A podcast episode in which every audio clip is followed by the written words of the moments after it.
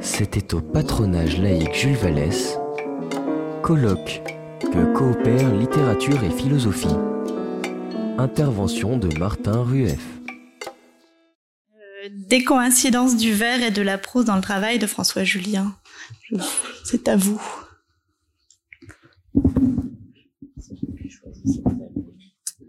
Merci beaucoup.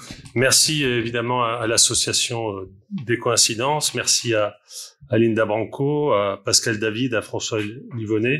Et merci à François Julien de, nous réunir toutes et tous autour des questions qui, qui comptent. Alors en fait, j'ai un petit peu changé, non pas le propos, parce que je ne sais pas faire autre chose que ce que je vais faire, mais le, le titre. J'appelle ça le vent de l'écart pour une poétique de la décoïncidence. Un mot de préambule, il est prudent de s'en convaincre, il n'y a pas de rapport poésie-philosophie, si l'on veut désigner par là la structure d'un questionnement étranger à l'histoire et qui mettrait face à face deux essences, deux pratiques du langage, comme figées en disciplines adverses, se regardant en chien de faïence, grognant, montrant les dents, et parfois se rapprochant pour se coller. Non, rien de tel n'existe, il y a des configurations historiques, des situations, des nouages particuliers qu'il est très dangereux de trancher en recourant à la scène inaugurale très spécifique de l'expulsion des poètes dans la République de Platon, qui n'explique qu'en partie d'ailleurs l'antiplatonisme de toute une famille de poètes français au XXe siècle. On pourrait se demander, ce serait déjà plus précis, ce que la philosophie fait de la poésie, de Platon à Heidegger, mais aussi ce qu'évidemment la poésie fait de la philosophie. Les deux trajets existent. Mais même cette question n'existe pas en ces termes, et elle nécessiterait à chaque fois des descriptions précises, in situ, philologiques. Hein. Je prends un exemple pour le roman de la Rose, qui est un poème, mais aussi pour les grands poètes métaphysiciens de l'Angleterre, pour Hölderlin et Heidegger, les amis du séminaire de Tübingen, pour les romantiques anglais, pour les symbolistes, etc. Dans notre contexte, il faut évidemment faire un sort particulier à Mallarmé, dont l'œuvre est sans aucun doute un des nœuds les plus serrés qui fut jamais, tant il est vrai que celui qui se présente comme un dramaturge de l'idée est devenu le poète des philosophes français, puisque, vous le savez, il y a un Mallarmé selon Sartre, un Mallarmé selon Foucault, un Mallarmé selon Derrida, un Mallarmé selon Rancière, un Mallarmé selon Lacoulabarte, un Mallarmé selon Badiou et un Mallarmé selon Julien. J'ajoute pour faire bonne mesure que le terme de poésie ne se confond pas davantage avec celui de littérature, que le terme de philosophie ne se confond avec celui de pensée, et qu'on ne gagne rien à dire, avec Vincent Descombes, que les œuvres littéraires font penser, tant il est vrai que celle qui échappe à cette dignité ne cesse, hélas, de nous faire penser, elle aussi. Je voudrais plutôt indiquer cet après-midi que la décoïncidence est un nom de ce non-rapport et en tirer une série de conséquences en me demandant quelle pourrait être la ressource de la décoïncidence pour une poétique qui se voudrait pour aujourd'hui et pour demain.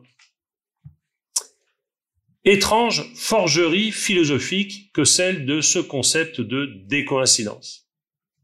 Étrange, puissante et belle et inspirante, et dont il m'est demandé, par vous, fidélité oblige, de voir comment elle s'applique à la littérature, ou, car c'est bien mal dit, comment elle peut indiquer une coopération qu'il faudrait dire décoïncidente entre littérature et philosophie.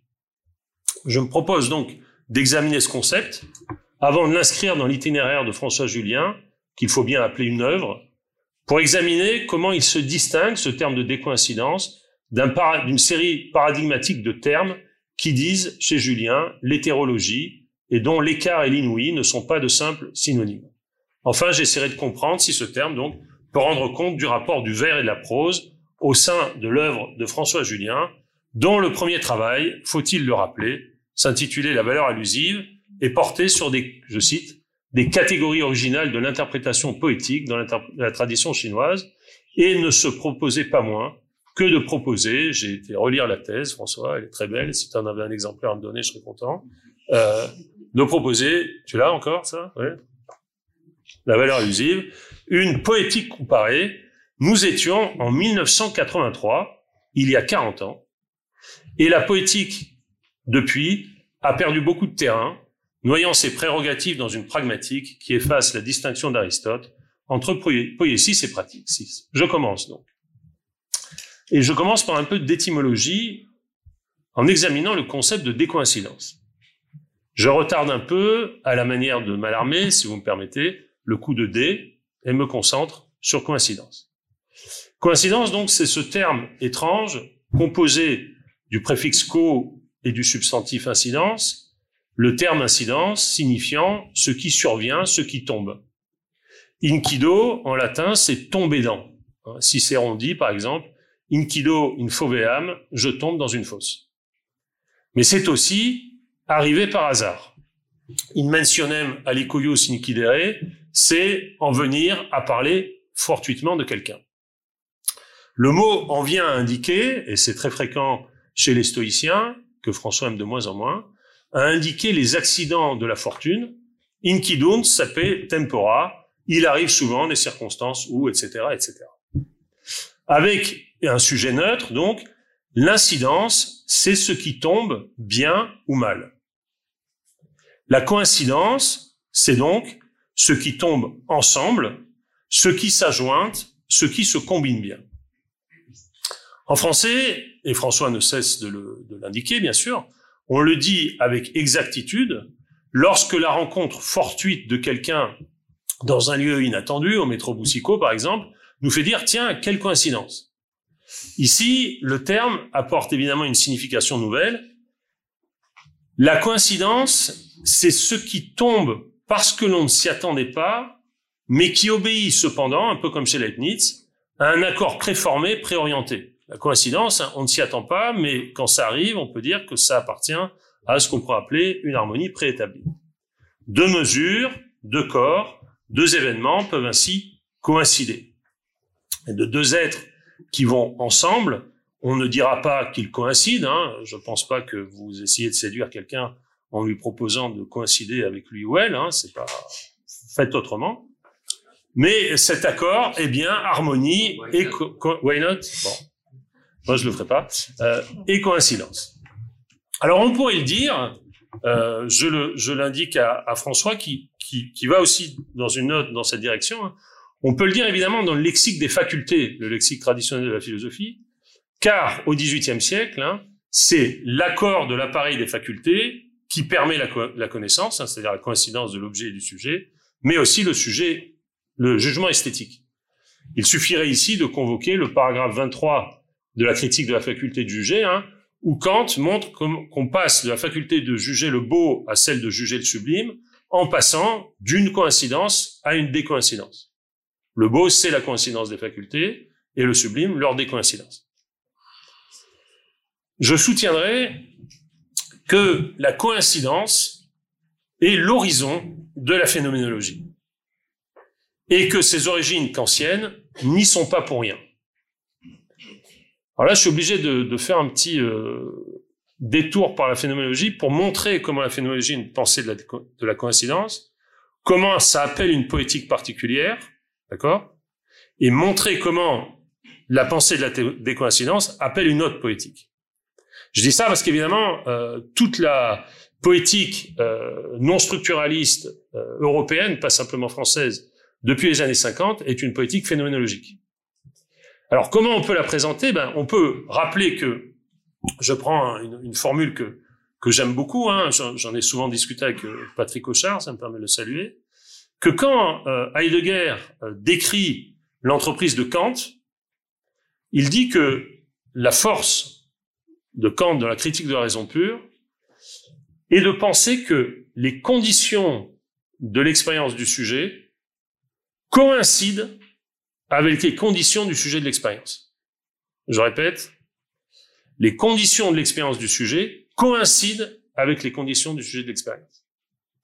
Et plus tard, dans un texte très célèbre, celui de la phénoménologie de la perception, Merleau-Ponty ira jusqu'à parler de connivence pour décrire cette coïncidence. Voilà ce que dit Merleau-Ponty dans la phénoménologie de la perception.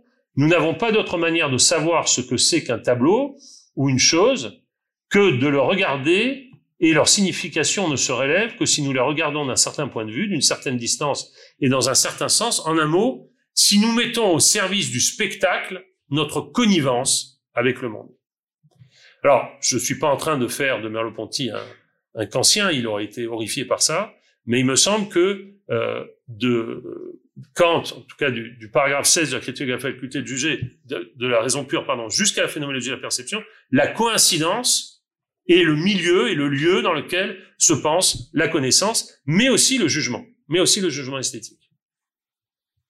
Et je soutiens que cette thèse de la phénoménologie de la perception fait au XXe siècle la force des lectures phénoménologiques de la poésie avec, la, avec lesquelles François Julien rompt. En effet, si on transpose la formule d'Heidegger en termes de poétique, on peut dire la chose suivante. Il y a poème quand les conditions formelles de l'énonciation de l'expérience du sujet correspondent aux conditions de l'expérience du sujet de l'énonciation. Alors je pense que je vous ai un peu perdu, je répète. Il y a poème quand les conditions formelles de l'énonciation de l'expérience du sujet correspondent aux conditions de l'expérience du sujet de l'énonciation. Je m'explique. Chez Kant, je ne peux pas faire une expérience de ceux dont je ne peux pas avoir une intuition. Or, les cadres de cette intuition, c'est-à-dire l'espace et le temps, ne sont pas donnés par l'expérience, mais par moi. En d'autres termes, ce que l'expérience me donne dépend de ce que je lui donne pour qu'elle se donne. Ce lexique, c'est exactement celui de, Jean-Luc Marion. Hein. C'est-à-dire de, Kant à Marion, on est toujours hein, dans la coïncidence de la donation de, l'expérience et de la donation du sujet d'expérience, ce que le poète de Guy résumait, à mon avis, dans une formule qui, qui fait un arc parfait dans cette histoire, qui est donnant-donnant. La coïncidence, hein, le pacte phénoménologique, c'est donnant-donnant. Autant de données, autant de donations. Or, si euh, on, veut revenir au poème pour ça, hein, voilà ce qu'on pourrait dire, me semble. J'ai telle ou telle expérience, je vois un visage, j'entends une mélodie, je perçois telle ou telle chose, ça c'est donné à tout le monde, et il arrive que je veuille l'exprimer. Bien sûr, c'est pas de ça qui va faire de vous un poète. Le poème, c'est quand la manière dont je fais une expérience, que je veux dire, est prise, saisie, capturée par les conditions qui dictent l'énonciation de cette expérience. Et ces conditions, elles relèvent, on le sait bien, tout uniment de la linguistique et de la poétique. Elles relèvent de la langue, bien sûr. Et c'est pourquoi François avait consacré toute une partie de son œuvre, qui reste encore actuelle, à la question de la traduction, et elle relève de la poétique. Elle relève de la poétique parce que, et Hamann, en 1784, l'avait fait remarquer à Kant avant, euh, bien avant des, penseurs du XXe siècle, hein, tout simplement parce que le schématisme est tropologique, c'est-à-dire hein, il y a une manière langagière de saisir le monde, et cette manière, c'est ce que donnent les poètes. Tout comme l'expérience de la forme chez un peintre ou un musicien ne saurait être dissociée de la forme de leur, expérience, de la même manière, chez les poètes, l'expérience de ce qui est dit est indissociable de la forme de leur diction. Formel ici hein, a pour moi le sens le plus large possible. Donc je répète euh, la formule, hein, euh, parce que je pense que ce que fait Julien permet de nous en euh, dégager. Il y a poème, disais-je, quand les conditions formelles de l'énonciation de l'expérience du sujet correspondent aux conditions de l'expérience du sujet de euh, l'énonciation. En fait, cette formule, elle indique une expérience très courante, recherchée par vous et par nous, parce qu'intense, elle, elle est intense pour les lecteurs de poèmes, qu'ils soient poètes ou non, due et vous avez tous fait cette expérience, on ne peut pas le dire mieux. C'est le verre parfait. Euh, variante plus ou moins informée et spéculative hein, du trop fort, trop bien. Waouh euh, Je n'ai pas oublié voisine de la ville. Waouh Qui pourrait dire mieux? Qui pourrait dire mieux? Mais qu'est-ce qu'on dit quand on dit qui pourrait dire mieux Donc, parce que comme ça, dans un dîner en ville, on vous sort un beau verre, quelqu'un dit waouh, vous dites attention. Tu dis waouh parce que tu veux dire que les conditions de l'expérience du sujet coïncident avec les conditions énonciatives du sujet de l'expérience. Essayez ce soir au dîner, vous allez voir, ça, ça peut faire son effet. C'est-à-dire que, à la lecture de certains vers, nous avons l'impression qu'un écrivain a su dire une expérience en touchant à la vérité de la langue, et que c'est là que réside son savoir propre, ce que Dante, dans une formule très belle, hein, appelle hein, il legame musaico, le lien musaïque, d'accord? La coïncidence. C'est le forme, c'est la forme que donne le vers à l'expérience. Et chacune ici et chacun ici a son panthéon personnel, le vers qui le fait vibrer, et il est sans doute des vers magnifiquement réussis, ça je pense c'est un point important, qui saisissent moins précisément le lecteur, parce que ce qu'ils saisissent de la langue donne trop à la langue de l'expérience et pas assez à l'expérience faite en langue. D'accord? C'est-à-dire que vous pouvez avoir des poètes que vous, que vous admirez, d'accord? Mais que vous sentez moins, parce que vous vous dites, tiens, oui, c'est très fort comme montage langagier, mais ce montage langagier, il, co il coïncide pas avec une expérience. Euh, c'est comme ça, à mon avis, hein, qu'on peut parler, c'est pas du tout, euh, pas du tout exagéré, hein, de parler d'infaillibilité de certains vers. Euh, toutes celles et ceux, François le sait mieux quiconque hein, pour la poésie chinoise et pour la poésie française, mais quelles que soient les langues que vous parliez, il y a des vers qui pour vous coïncident tellement avec ce qu'une langue peut donner que vous dites ça, c'est le vers italien parfait, c'est le vers allemand parfait, etc.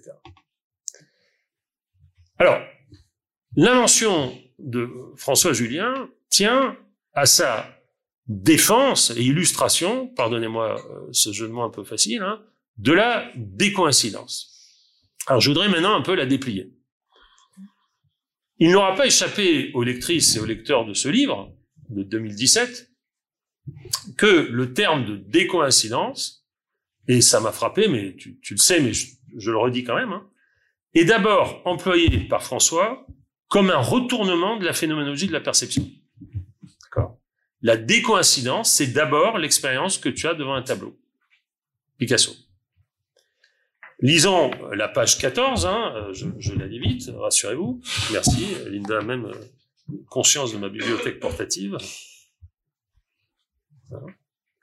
Il ne s'agit pas seulement de défaire une adéquation parce qu'elle est suspecte de relever d'un ordre établi qui de ce fait est fini, mais il y a là le sentiment, face au tableau, face au tableau, donc, plus exigeant que coïncider, entrer en adéquation et satisfaisant, certes, c'est bien ce que dit Kant aussi quand il parle d'une satisfaction des facultés, mais n'est pas viable, n'est pas vivable, en tout cas, euh, je lis euh, paronomase, hein, on dirait les, les rhétoriciens, n'est pas si fiable, pas viable, pas vivable, pas si fiable, euh, François Julien, en plus, écrit bien. Il ne faut donc voir là qu'autant de biais de la part de ces peintres au tournant du siècle, hein, pour expulser la peinture de son confort, d'accord, plus encore que de son conformisme, pour la déloger de l'idée facile qu'on peut coïncider avec du réel. Donc, ce qui me frappe dans ce début, hein, c'est que c'est une machine de guerre. Alors bon, c'est un lexique que tu n'emploies pas, qui est trop vulgaire hein, pour toi, mais c'est une machine de guerre contre la phénoménologie de la perception. On y voit comment une perspective d'esthétique transcendantale, c'est-à-dire la question de la ressemblance, va déboucher progressivement dans les pages qui suivent, à la fois sur une thèse sur la vérité, c'est plus la question de la ressemblance, mais la question de l'adéquation, et sur une thèse ontologique, c'est-à-dire la question de la réalité. Julien donc tire son concept de la peinture, mais il veut lui donner une résonance plus ample. Dans une formule dense, il fait de l'écart je trouve ça très frappant, hein, le résultant de la décoïncidence. Page 16. Il tient alors son concept, car décoïncidence, je, te cite, hein, est ce concept génétique et logique à la fois, qui dit quelle rupture d'ordre, d'adéquation, est en jeu, mais sur le mode de l'autodéploiement ou qui fait remonter aux prémices de la séparation en même temps qu'il fait comprendre la raison interne de cette déviation d'avec soi, d'où se promeut un nouveau soi possible. Alors, je dirais pour ma part hein, que euh, c'est un peu schématique, mais il faut quand même avancer. L'écart chez Julien est un concept topique, alors que la décoïncidence est le ressort dynamique, énergétique, si vous voulez, la puissance et la ressource de l'écart. C'est du sein même, dis-tu plus loin, de l'adéquation qui, se stabilisant, se stérilise, en s'adaptant, se désactive, que s'introduit une désolidarisation vis-à-vis d'elle-même, qui, défaisant sa normalité, rouvre la possibilité d'un devenir. En d'autres termes, hein, il y a dans la décoïncidence une philosophie vitaliste, hein, même si euh, le vitalisme de Julien a, peu à voir avec le, vitalisme spiritualiste d'Amerson, hein, mais il y a du vitalisme qui peut-être n'était pas là au début. La décoïncidence précède alors l'existence, j'espère que vous me féliciterez de ce jeu de mots, qui précède l'essence. Julien fait de la décoïncidence, donc, la condition même d'émergence de l'existence. Il en fait aussi la condition d'une philosophie de la liberté. Il dit même, hein, décoïncider, c'est le verbe éthique par excellence. Le traité de la coïncidence va leur faire le relevé des ressources qu'offre ce concept. Euh, Françoise Gaillard euh, l'a rappelé, d'une voix plus ferme qu'elle ne le craignait. François recourt à Flaubert pour montrer la décoïncidence à l'œuvre dans l'histoire. Il propose une philosophie de la vie selon le schème de la décoïncidence, une ontologie de l'accident inspirée de Lucrèce, une théologie même, page 59. Il est alors appelé à distinguer sa décoïncidence de la différence de Derrida.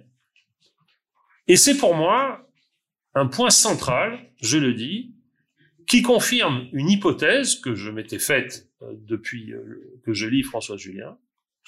François Julien appartient à cette génération de philosophes qui aura poursuivi un débat sans fin avec la phénoménologie comme doctrine principale philosophique, qui était le fond hein, euh, de ces années de formation.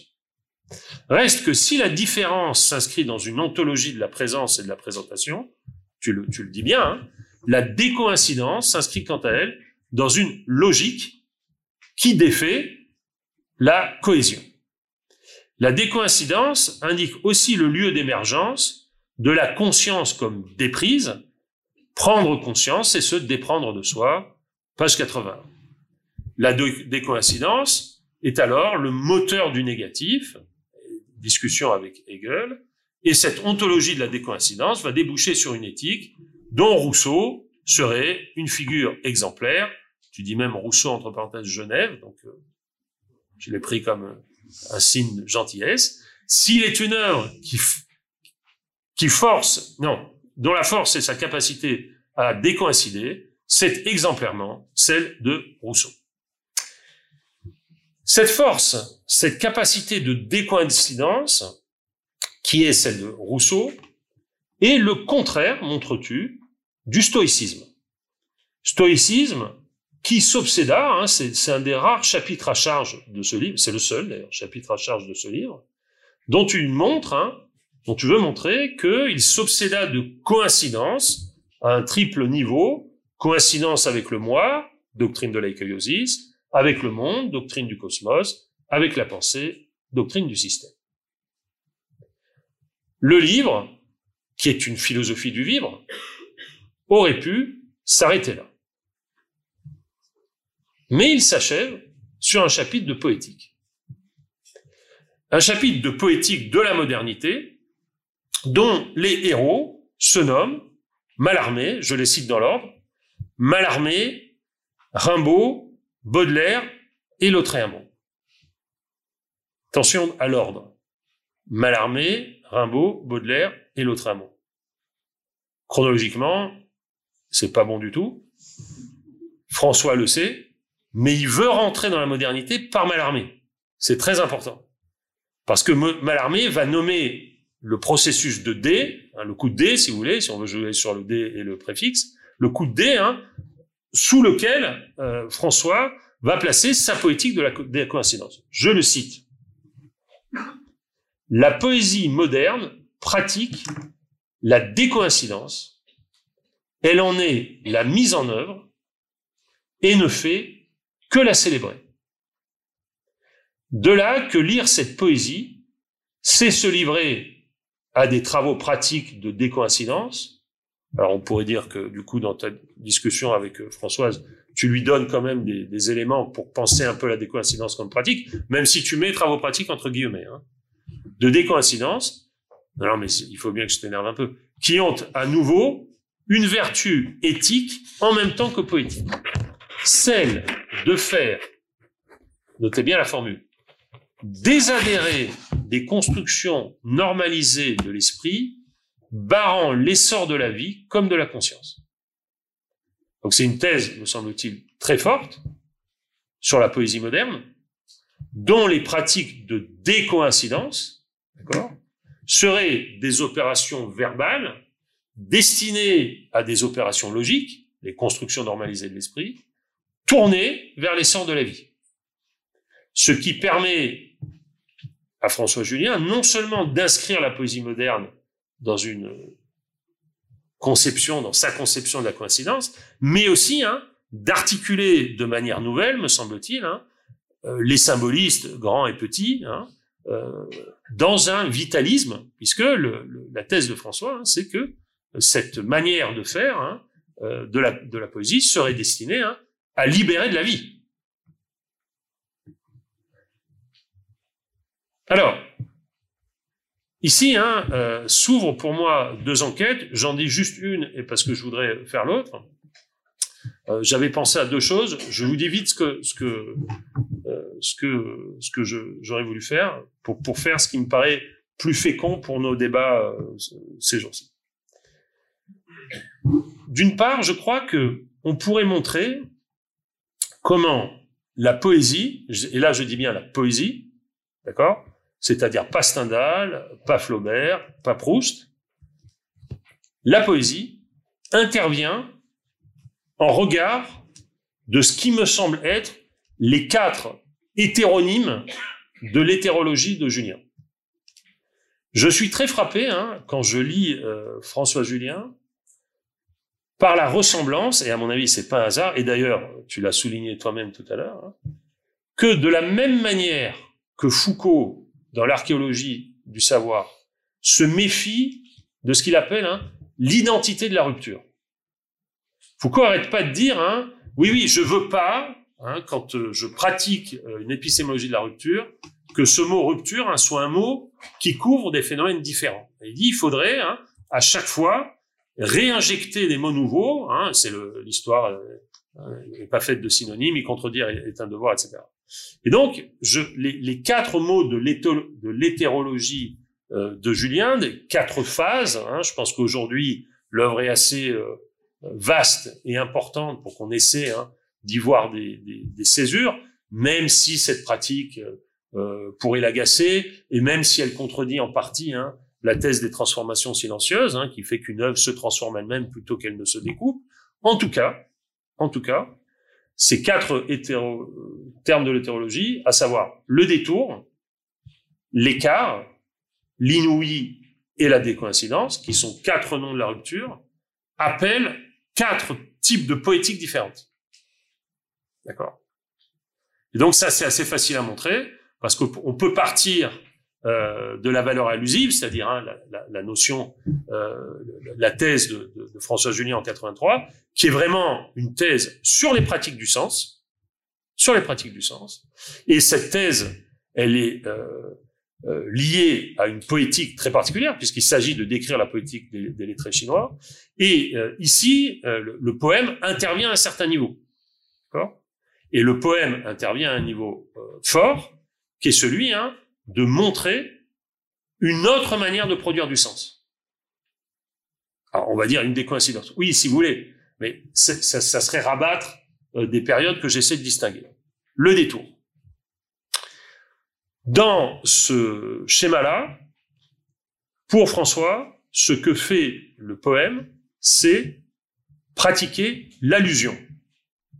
Détour égale allusion.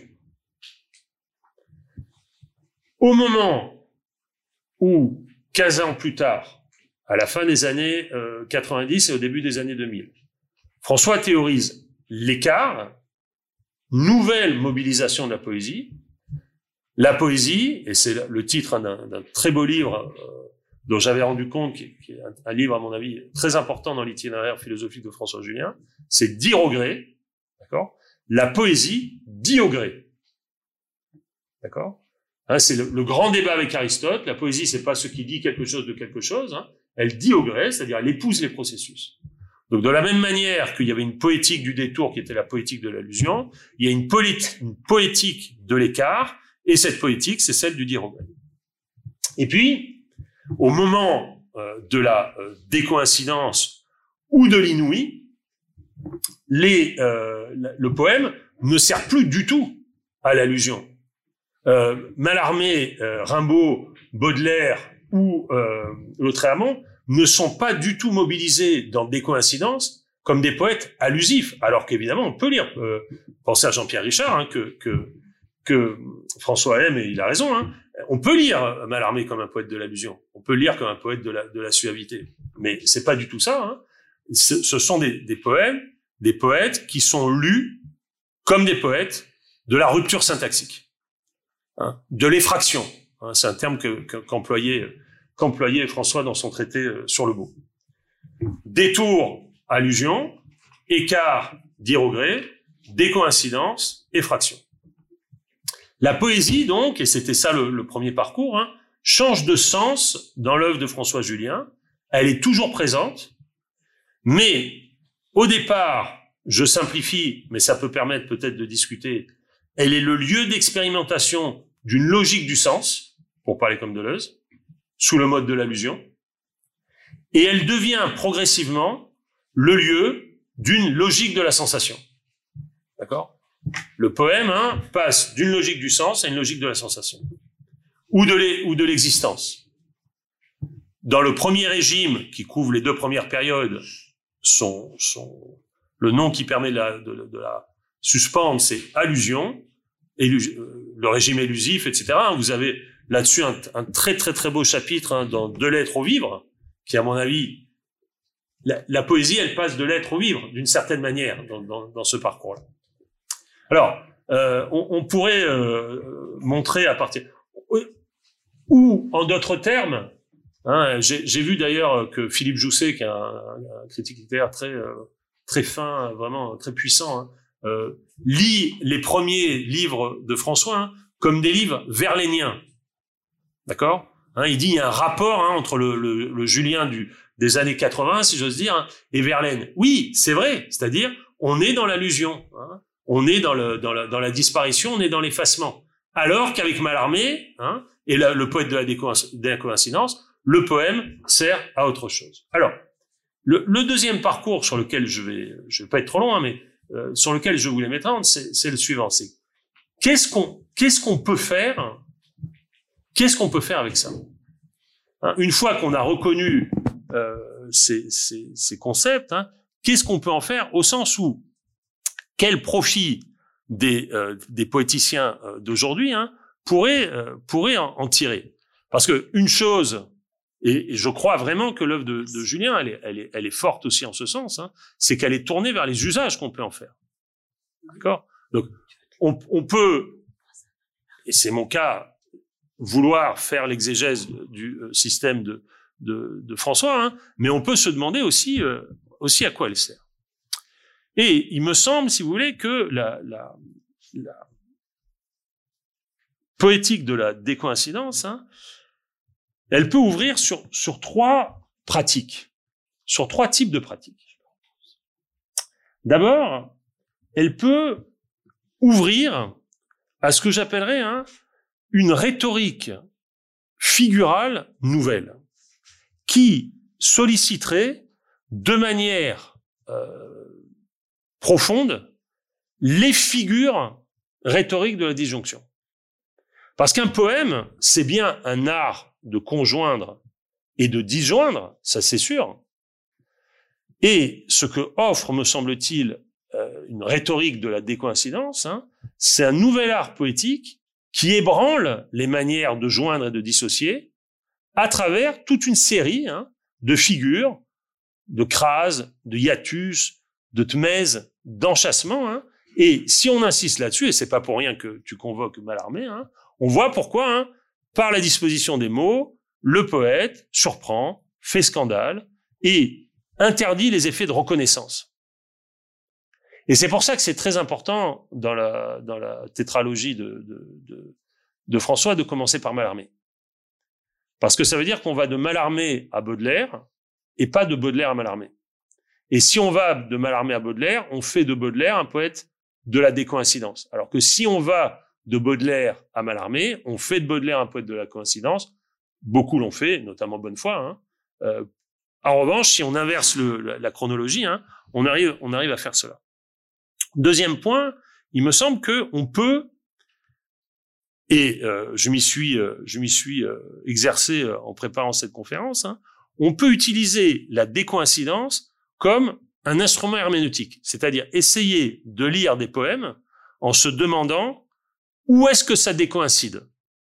D'accord?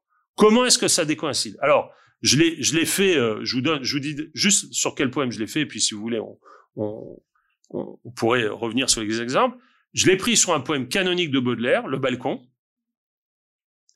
euh, en essayant de comprendre, euh, et c'est un lieu très très difficile de, la, de la, poétique baudelairienne, hein, la dernière strophe, ces serments, ces parfums, ces baisers infinis, renaîtront-ils d'un gouffre interdit à nos sondes ben, Comment est-ce qu'ils peuvent renaître d'un gouffre si ce gouffre est interdit à nos sondes?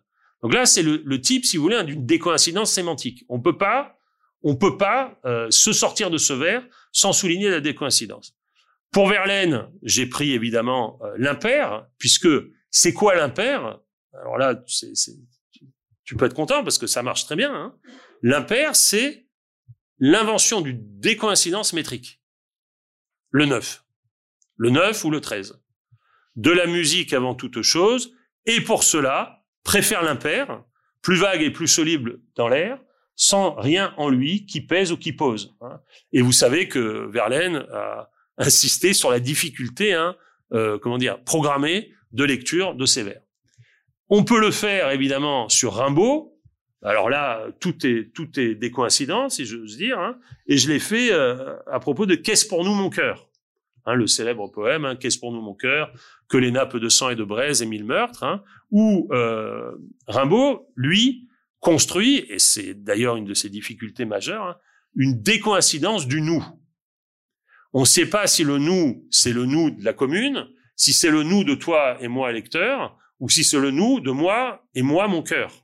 Hein. Et au fur et à mesure du poème, le nous, hein, euh, si j'ose dire, éclate, hein, et tous les, tous les défenseurs euh, d'une politique aujourd'hui du nous hein, feraient mieux de, de lire euh, ce poème hein, plutôt que de... Bon, enfin, je passe. et enfin, Malarmé.